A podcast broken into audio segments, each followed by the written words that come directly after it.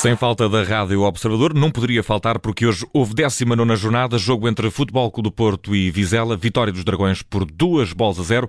Pedro, tivemos Cláudio Pereira, como eu dizia, inexperiente, mas uh, foste dizendo ao longo da emissão que é nestes jogos que se vai ganhando experiência e, e sem fazer, não se aprende de facto. Vamos começar a analisar este, este trabalho de Cláudio Pereira, que começou com amarelo a Wendel aos, minutos, aos, nove, aos nove minutos de jogo. Sim, neste caso um cartão amarelo bem mostrado é uma situação em que ele vai disputar a bola com o Kiko Bondoso uh, e acaba por acertar em cheio, ou seja, não faz nenhum take, não é nenhuma entrada de longe, é de corrida que acaba por acertar uh, com os seus pitons, com a sua sola, uh, no calcanhar do Kiko Bondoso. E, portanto, esta entrada é claramente negligente e com tal passível de cartão amarelo.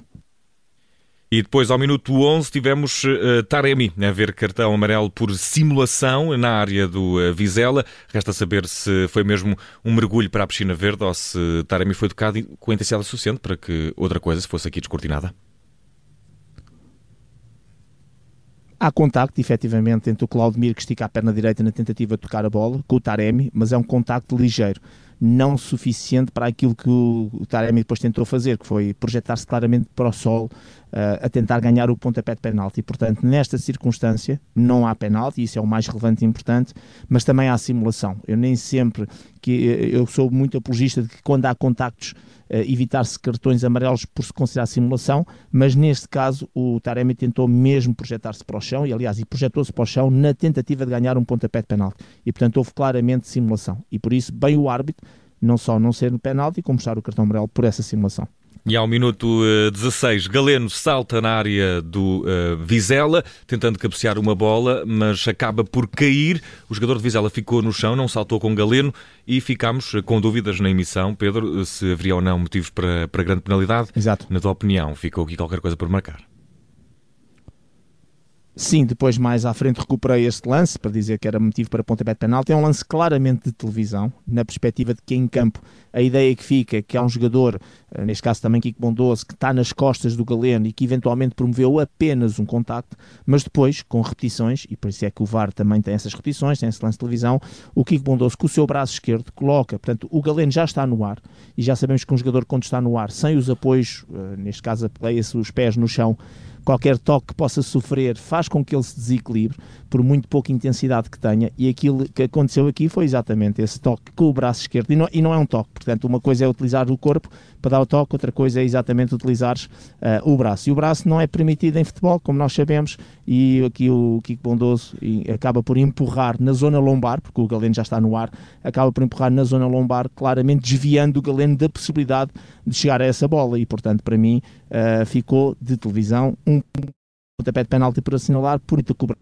assim, no fundo, carga barra passível de, de, desviar o Galeno da sua trajetória e, portanto, pontapé de penalti a favor do Porto, repito, era da obrigação de intervenção do VAR. 23 minutos de jogo, Pedro, uh, queixavam-se os homens eh, do Vizela do eventual penalti sobre Samu na, hora do, na área do Futebol Clube do Porto. Acreditas que ficou aqui alguma coisa por marcar a favor do Vizela ou esteve bem a equipa de arbitragem liderada por Cláudio Pereira? Não, teve bem, teve bem o árbitro, porque o que acontece é que o Ivan Nilsson, isto é um lance entre o Samu e o Ivan Nilsson, é no limite da área, depois percebe-se que o momento do contacto é dentro da área, mas aquilo que acontece é que o Ivan Nilsson, digamos, está parado e é o Samu que vem em corrida e é o Samu chocar, e este é o termo correto, chocar contra o Ivan Nilsson. E, portanto, neste concreto, não há motivo para pontapé de penalti, bem a equipa de arbitragem, bem o VAR aqui nesta decisão. E ao uh, minuto 26, amarelo para Kiki Bondoso, do Vizela. Bem mostrado? Sim, também com Galeno na, na, na, altura, é a entrada da área, portanto é uma situação de take já muito perto da área, é uma entrada por si só negligente que acaba por derrubar uh, o jogador adversário, neste caso o, o, Galeno, e portanto um, por ser próximo da área e por entrada em si ser negligente, cartão amarelo bem mostrado. E ao minuto 41, ainda na primeira parte, o Porto chegou ao primeiro gol de encontro, venceu por 2-0, este é o primeiro dos golos há uma recuperação de Galeno, hum, ainda no meio campo e bem perto da área do Vizela. Recuperação de bola sobre o homem eh, do eh, Vizela. Lança a bola em Vanilson, que depois encontra Vendel dentro da área. Uma bola cruzada à frente do guarda-redes, que depois encontrou o brasileiro para, para um golo fácil de concretizar, baliza aberta. Creio que fora de jogo aqui não teremos, mas eh, Pedro, aqui no início do lance há um, algo que gostarias de destacar. Exato. Sim, é, é, um lance de, também de televisão, de VAR, porque a ideia que fica em jogo jogado, é, relembrando, sempre que há um golo, o VAR tem que ver se há alguma irregularidade.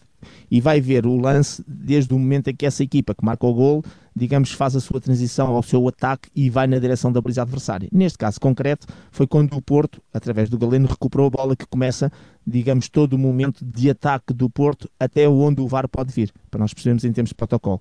E como é que o Porto ganha a bola? É através do Galeno, que está a disputar a bola com o Julião. E uh, aqui a questão que se coloca é o Galeno ganhou ou não, aliás, até porque o VAR teve a, a ver o lance e tivemos ali alguns segundos e o, e o, árbitro até teve a dar algumas explicações aos jogadores do Vizela porque estavam a pedir exatamente essa falta.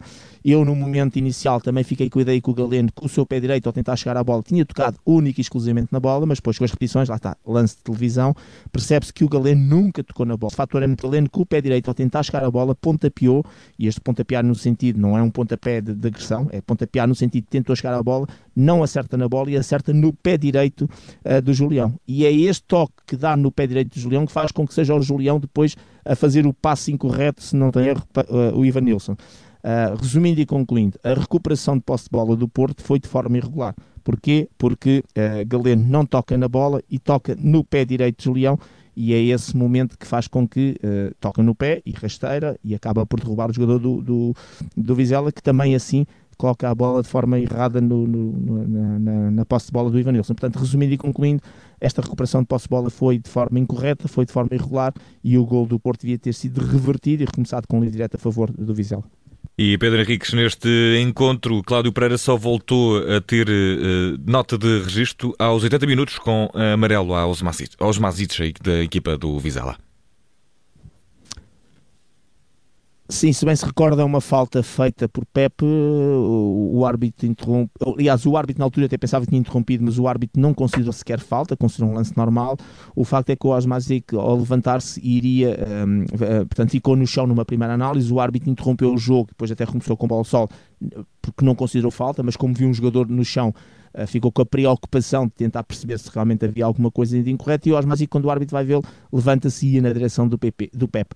E só não vai porque o árbitro bem uh, fez aquilo que é ser proativo impediu que o jogador uh, do Vizela saísse, portanto evitou ali um mal maior, que podia dar ali uma, uma ação de, até de violência, de agressão, ou, ou, ou pelo menos de cumprimento antidesportivo. Resumindo e concluindo, o cartão amarelo sai por exatamente por este comportamento indesportivo e incorreto do jogador que ia tentar tirar esforço, mas esteve bem na proação de evitar, e os árbitros têm que fazer muito isto, que é, se eu posso evitar o mal, não vou esperar que haja o mal para depois uh, advertir ou expulsar de forma correta. Se eu puder evitar, uh, evite. E ele estava bem colocado e, portanto, evitou.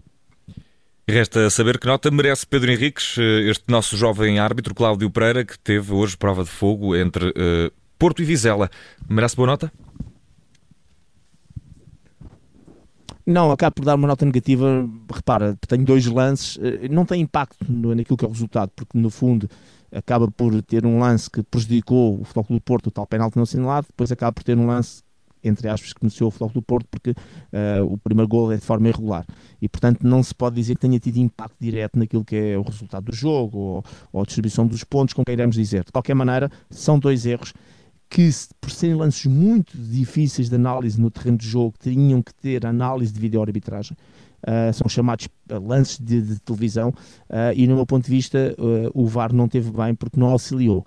Dará sempre como resposta ao VAR que não foram lances claros e óbvios, que eram lances de muita interpretação, que não eram objetivamente erros graves e, e seriam sempre de interpretação. No meu ponto de vista, um, ao analisar os lances de televisão, são erros cometidos e quando se trata de um penalti e do, neste caso a favor do Porto ou de um gol irregular, neste caso a favor também do Porto, portanto eh, digamos que há aqui eh, dois erros que o VAR devia ter auxiliado e por isso vou dar nota 4 dentro da coerência de que eh, mesmo não tendo impacto naquilo que é o resultado, são erros graves cometidos pela equipa de arbitragem, ando carrega um bocadinho mais no VAR porque tinha a obrigação de ajudar.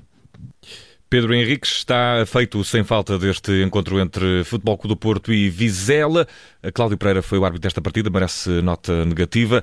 Um grande abraço, Pedro. Amanhã temos Rio Ave Sporting para acompanhar também aqui com a tua áudio arbitragem, como sempre. Um abraço. Um abraço até amanhã.